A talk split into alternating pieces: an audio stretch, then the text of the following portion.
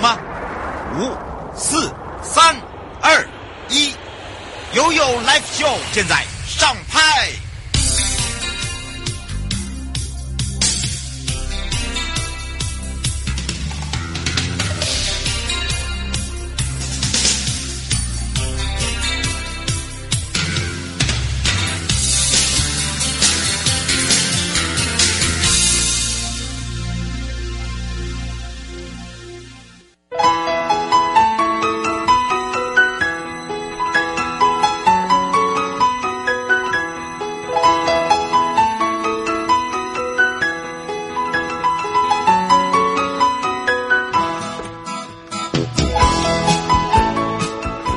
来到了一点零三分了，再度回到了 U Live Show FM 零四点一正声广播电台，陪同大家，我是你的好朋友瑶瑶。好的，当然这时间呢，跟我们的生活法律、生活法庭是有相关的。那么在上半段呢，是由台北地检署蔡佩珊检察官要来跟大家聊到了，就是所谓的性侵害被害人在司法程序的保护部分、哦。那当然呢，哦，包含了就是要分享一下性侵害犯罪防治法对于我们这些性侵害被害人的保护的一些规定，让大家可以更多的清楚，以及性侵害被害人在侦查中的一些保护措施，让大家可以更多的了解。那么下半段呢，是由台北地检署钟小雅主任检察官要聊到，就是跟骚法，也就是说跟踪骚扰防治法。那么呃，这个也是因为去年哦，这个在马来西亚哦到台湾呃遭到男子的一个这个强掳杀害。之后呢，我们正在做修法之后，那为什么要制定所谓的跟骚法防治的部分呢？有很多朋友还是有点不大了解哦，是不是只要被跟踪，哈，或者是说，是不是你有所谓的这个被骚扰呢？它就叫做呃，会有所谓的这个刑责，或者是说会有哪一些的一个这个骚扰规范哦？可能也要让这个听众朋友了解。所以我们先回到蔡佩珊检察官时间。你我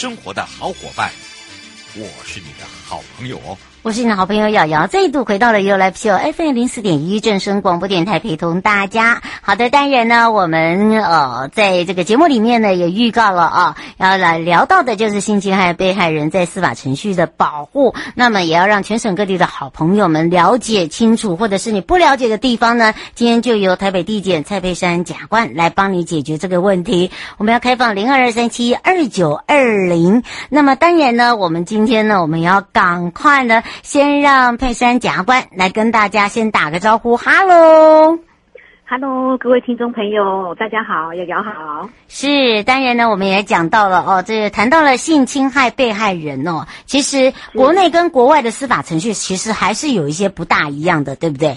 没错，嗯，那么很多人都会认为说，哎，这个会不会是跟这个司法的解释不大一样，或者是法官这个大法官他们所这个呃开庭的这个程序包含了哦哦，他们还有一些这个配套措施呃比较完善，跟台湾还是有点不大同。那么当然呢，这个时候我们也要赶快来请我们的检察官来跟大家聊到这个有相关的一些司法程序保护的议题哦。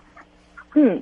是，那呃，其实相关的规定呢，主要是规定在《性侵害犯罪防治法》。嗯，那呃，从过去卫福部的统计资料显示啊，那呃，有关于性侵害的加害人部分，其实呃，大部分的人呢是呃，我们被害人他认识的受试者哦。对，所以跟一般来讲，我们可能误以为就是呃，是跟被害人呃，可能是陌生人。造成的性侵害案件，嗯、其实是有蛮大的差距。嗯，差很多。嗯，对，没错。那对于司法程序来说啊，怎么样提供给被害人足够的保障？那这个也是有关于被害人他愿不愿意，呃，走进司法的一个很重要的呃一个考量点哦。嗯，假如我们的司法程序够友善的话，那被害人他才有可能挺身而出，然后才有可能愿意出来报案嘛。嗯，不然，尤其是我们可以设想一个状况，如果今天加害人可能就是被害人的上司，嗯，或者是加害人可能就是被害人自己的亲属。嗯，那被害人本来在要嗯要报案或者是提告之前，他一定会经过很多的考量，嗯，甚至是抉择。他可能会去判断说，我现在的证据够不够？嗯，那我提告对我后续的工作会不会有影响？其实会有很多的考量点。嗯，那也希望可以透过今天的呃这个节目，然后让被害人了解到在司法程序他可以获得的保障。嗯，那。最主要的目的还是希望被害人可以勇敢的站出来。对，这真的是一个有时候啊，人人都会这样子一个想法啦，就是说不想让人家知道哈，或者是说，是呃，像刚刚这个检察官有讲到一个重点，就是说很多都是因为朋友关系、家属关系，好，可能同学关系，甚至呢有一些是呃这个前配偶，就等于是离过婚、离、嗯、婚了啊，呃、没错，对，呃，甚至是自己家人都有这样的一个情形哦，哈，不只是职场上面，所以如果真的发生的时候，时候呢，真的不是只是说你考量上面时候不想让人家知道，而是说你要先保护自己，叫怎么去保护自己？我觉得应该要有一些相关的保护规定，譬如说我真的发生了，我就算不想让人家知道，但是我一定要做哪些动作？嗯，这我觉得这很重要。嗯，是是，然后讲到一个重点哦，其实呃，大家大家到现在呃，我觉得到现在二十一世纪，嗯，其实会先会先知道的是。发生如果发生类似的事情，第一个一定要先搜证嘛。是，嗯，那怎么搜证呢？其实最直接的证据通常都是在嗯被害人或者是加害人的身上。嗯，也就是说，呃，如果才刚刚可能发生性侵害的事件，嗯，那呃就是会我我呃这边还是会建议建议就是。如果我们周边的亲友遇到这个不幸的状况，还是要鼓励他赶快去报案。嗯，那报案之后呢，就是呃，妇幼队的员警啊，还有就是县市政府会有社工陪同。嗯，那会到呃，就是就近的医院，就是、对，嗯、就近的，然后有验伤财政专业的医院，然后帮协助被害人验伤财政。那验伤财政的医院呢，依照性侵害犯罪防治法规定，还是不能拒绝的。嗯，所以。他会呃，医生这边的经过训练的医师，他会帮帮助被害人采证。那采证的好处是在于说，呃，第一时间我们保全了证据，嗯，那日后日后也对于要追诉犯罪、追诉对方这样子不不对的行为是有很大的帮助。嗯，是胡小姐想请教一下，这些费用是谁付？呃，验有关于验伤的费用这部分呢，就是。依照性侵害犯罪防治法十九条的规定，县市政府可以依照被害人的申请，然后可以提供一些相关的补助，来作为。补偿呃，补偿被被害人的费用。嗯，是，嗯、而且我们这些补助哦，你不要担心什么，嗯、因为这不只是医疗，包含你的这个心理呃这个重建啊。呃、对我，我们常常在讲说，常常人家在问问我说，哎，然后你是临床哎，为什么你们都要讲说心理复健呢？嗯、你如果不想要听复健，你也可以讲重建，好，就是你怎么样把你自己的自信心重建回来，嗯、对不对？包含了这里面还会有诉讼哦。好，嗯，律师费的一些补助啊，但是要先讲，我们没有全额补助，哦，哦，这个很害怕，哦，这个很多人都说，你不是说要补助吗？哦，没有没有，我们所谓的补助，我们会看状况，没错没错，还是要视个案的情形决定。嗯，那基本上刚瑶提到的验伤验伤的费用，原则上还是被害人自己来负担啦，嗯，那只是说。只是说，日后呢，就像瑶瑶刚刚所说的，如果有心理或者是医疗相关的诉讼费用啊、律师费，那我们可以依照个案来审酌，看看需不需要做补助。这部分其实，呃，县市政府的家访中心，然后甚至是地检署有所谓的司法保护中心，有犯罪被害人的呃相关的保呃辅助的机构，我们都有很这部分都有很嗯。都有经验，所以都可以提供被害人协助。嗯、没错，而且这些性侵被害人在侦查中哦，嗯、你不用害怕人家会来找到你，嗯、或者是说让你知道，其实我们都有一些措施，对不对？没错，就是在呃从警询开始哈，那以及验伤财政的阶段，其实都会给被害人一个代号。嗯，那这个代号呢，就会呃在整个诉讼程序中哦，我们都用代号来称呼被害人，嗯、所以外面的媒体。甚至是我们未来的司法文书，然后都不会去找到被害人的真实姓名，所以被害人的呃名字啊、身份都会被保护的，所以不用担心。嗯，是哦。刘先生说，上一次我们有讲，在讲到犯罪被害这一块，不是说呃会现在有一个这个被害人的一个那个资讯平台，他说那这个性侵也是在属于这里面的其中一环，也是一样可以直接查询，不是吗？哎，没有错。呃，刘先生他的那个讯息很正确哦，他他讲的是对的，对啊，嗯，是在一百一十年的七月一号，就是有关于被害人刑事诉讼的资讯获知平台已经全面上路了。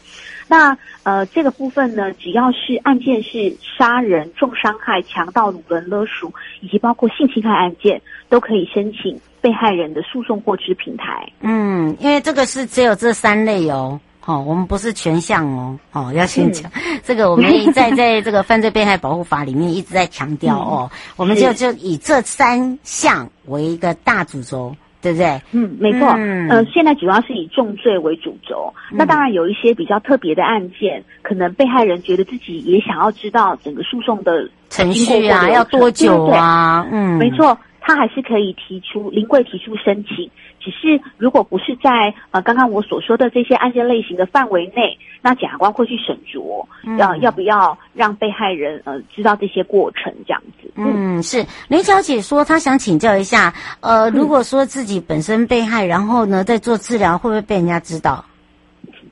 嗯、呃，不会啊，因为呃自己本身被害，那他的身份还是性侵害的犯罪被害人。那所以在呃，即使今天在家防中心提供一些心理治疗辅导的阶段，那医事人员依照性侵害犯罪防治法的规定，还是都有保密的义务。我们刚刚不是有讲吗？我们用代号，你不用害怕。嗯，没错，我们不会叫你林小姐，请进 哈，别会的哈，放轻松哈，因为我们基本上呢都有经由训练过的哈，不并不是菜鸟。好不好？好，嗯、基本上都是非常专业的，好是，所以呢，请大家放心，好，放两百个心哦。最后有没有特别提醒大家的地方？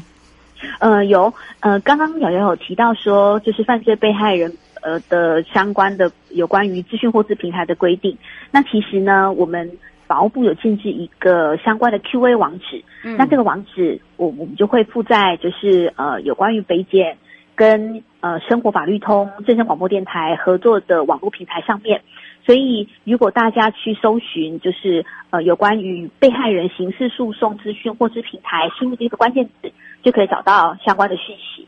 是，所以呢，今天要非常谢谢台北地检蔡佩珊检察官陪伴我们大家，我们就要下次空中见喽。谢谢，谢谢瑶瑶，谢谢大家，拜拜，拜拜。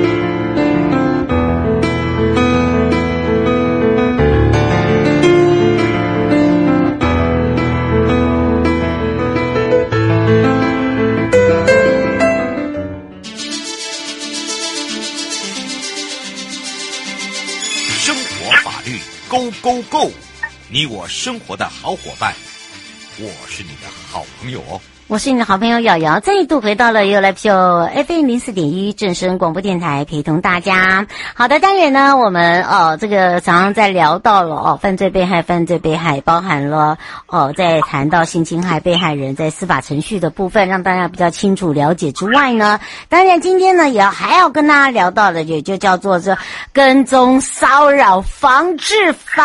好的，当然呢，我们要来开放全省各地好朋友时间零二二三七二九二零有。任何的问题呢？陪伴大家是台北地检署钟小雅主任检察官，我们赶快来让小雅检察官主任跟大家跟大家打招呼喽！哈喽，大家好，大家好，今天很冷，哎，真的，嗯，保温保温，哎，不过今天很幸运，lucky 耶，我们今天是个 lucky day，因为我们有一一一一一一。啊，真的，嗯，我跟你讲，我一直在讲一月，我们导播就一直在看看我这边那边数，然后导播要又要补充一个十一月再送你一亿，哦，再一个一啊。啊，对，他说哦，赶快，你完蛋了，导播，导播，我们我们两个要豪宅哦，啊，我们不是那个豪宅哦，呵 呵哦，所以啊，大家就在想到，哎，这个这个 lucky day 的同时啊，也要跟大家聊到了，呃，我们之前也有预告了哦，其实哦，我们常常听到了有一些被纠缠的啦，啊，或者是说呢被跟踪的啦，啊，或者是这个呃有关于呃艺人啦、粉丝啦，或者是说呃心仪的对象啦，或者是有一些癖好的人。哎，就喜欢跟踪人家，就是他就是很莫名的，就是想要跟踪，哈。那当然这样是不行的哦。所以我们这个跟踪骚扰防治法到底是什么？我们赶快来请教一下主任了。嗯，其实就像瑶瑶刚才讲的哦，就是有一些因为他爱慕，或者是他就想要追这个，他就是想要知道，对，他在干嘛？对，他就嗯，对他可能就是在他的办公地点啊，楼下等。或者是他在他在家住处附近，就是一直注意他，然后跟着他，然后想要去传一些讯息，然后告诉他说啊，我想要跟你交往。但是通常女生是不喜欢这样子的嗯骚扰，因为那样已经变成是一种干扰生活，私生活都被你看光光了，对不对？对。然后其实我们大家不要以为说这种案件不多，很多。其实这个对统计起来，就是每一年平均有。高达七千六百多件，哇，真的很多，很恐怖哎。那大家可能会想说，嗯、那七千六百也还好啊，相对于酒驾。但是大家要注意到说，这种行为，它可能后面会衍生到一些情杀，或者是一些像掳杀，像那个上次长荣大学的女生被杀害，嗯、还有那个屏东那个通讯女店员，嗯，对，也是被。一个男子这样跟踪骚扰之后，嗯，用假车祸把他掳杀，所以这个后果有些时候是我们没有办法预料到，而且通常就是一个很悲惨的结果。没错，而且你知道吗？嗯、所谓的跟骚跟骚就是屡劝不听呐、啊，哦，就算就算呢，你跟他讲，就是呃，提出那个我们常常在讲的要保持距离啊，哦，这些程序啊，啊，你不可以离我多多多。多近啊！这些其实就像那个家暴法一样，有时候真的他很很很难为啦，因为因为他做不到啊，这就是重点在这里。嗯，而且以前的罚则嗯不够威吓，对，以前我们碰到这种行为，警察的手段哦，只有那个就是劝劝啊，请不要这样啦，社会秩序维护法就是罚罚钱，那对他可能不痛不痒。是，而且以前社会秩序维护法，他是说你要屡劝不听，我才可以罚。嗯，那通常他可能警察那个被害人去跟警察讲，警察就去找到那个人，嗯、跟他讲之后，他可能就好好好，那我就先不要。嗯，然后等，但是他后来又一再犯，这个时候才可能要罚钱而已。嗯，但是如果以后真的确实有这种。一再的跟踪骚扰的话，是有刑事责任的。嗯，还有一种哦，嗯、就是打电话不讲话哦，这个也算哦。还在半夜给你打了就给你挂掉。有时候连白天哦，就打了就给你断，打了就给你断，这都算跟烧法。到底这个现在我们的罚则有加重吗？我听呃之前我们有讲到了，呃，听说现在还会有所谓的刑责哦，刑事责任哦。没错，就是基本的。刑度就是一年以下有期徒刑。嗯、如果你还带着凶器，带着一些武器，哦，嗯、就危险的器具，嗯，去进行这种跟骚的话，嗯，是可以处到五年以下期徒刑。那他又有一个有点像家暴，我们刚才一样。对呀。警察一开始发现了之后，虽然我还没有办法证明你很多次了，嗯，对，但是只有一次的时候，其实我们他已经可以发那个告诫书。是。但告诫书两年之内，它就有点像那个保护令的概念一样，在这两年之内，如果你又犯了，嗯，对，这个你就会违反了这个告诫函的，这个也是有刑责。呃，另外再另外再加刑责。对，是这样吗？两年有期徒刑。嗯，是。呃，涂小姐想请教一下，嗯、如果真的被跟踪，那那或者是像刚刚我们讲的电电话骚扰，该怎么办？去报警。哎，报警。哎，对。然后，因为我们现在是去年我们单独通过，然后我们会有六个月的那个缓冲期，就是等于说生效日，嗯，要叫还没有，现在还没有生效，但是在这一段期间，我们的警察单位已经开始在。搜证了，呃，就是说他要去知道说以后我们一接到这种案件，我们要怎么样子去进行，然后怎么样去搜证，然后保护这些被害人。嗯，是。其实我们刚刚讲了那么多，就是第一件事情呢、啊，就是说我们自己呃，就是说在一呃，有时候晚上如果太晚回家的时候，其实你真的要告知家人哈，或者是说你坐车啊，要有那种。警备之心，应该要这样讲。对，其实那个刚才刚提到家人哦，也要跟各位听众朋友大家报告一下，就是说，像我们这个跟骚法，它其实只限于说，一定是要是跟性或性别有关，就是对，要基于这种。但是有些会骚扰到家人，嗯，但是骚扰到家人的时候，就是不受这个限制。嗯，是因为对他有时候会。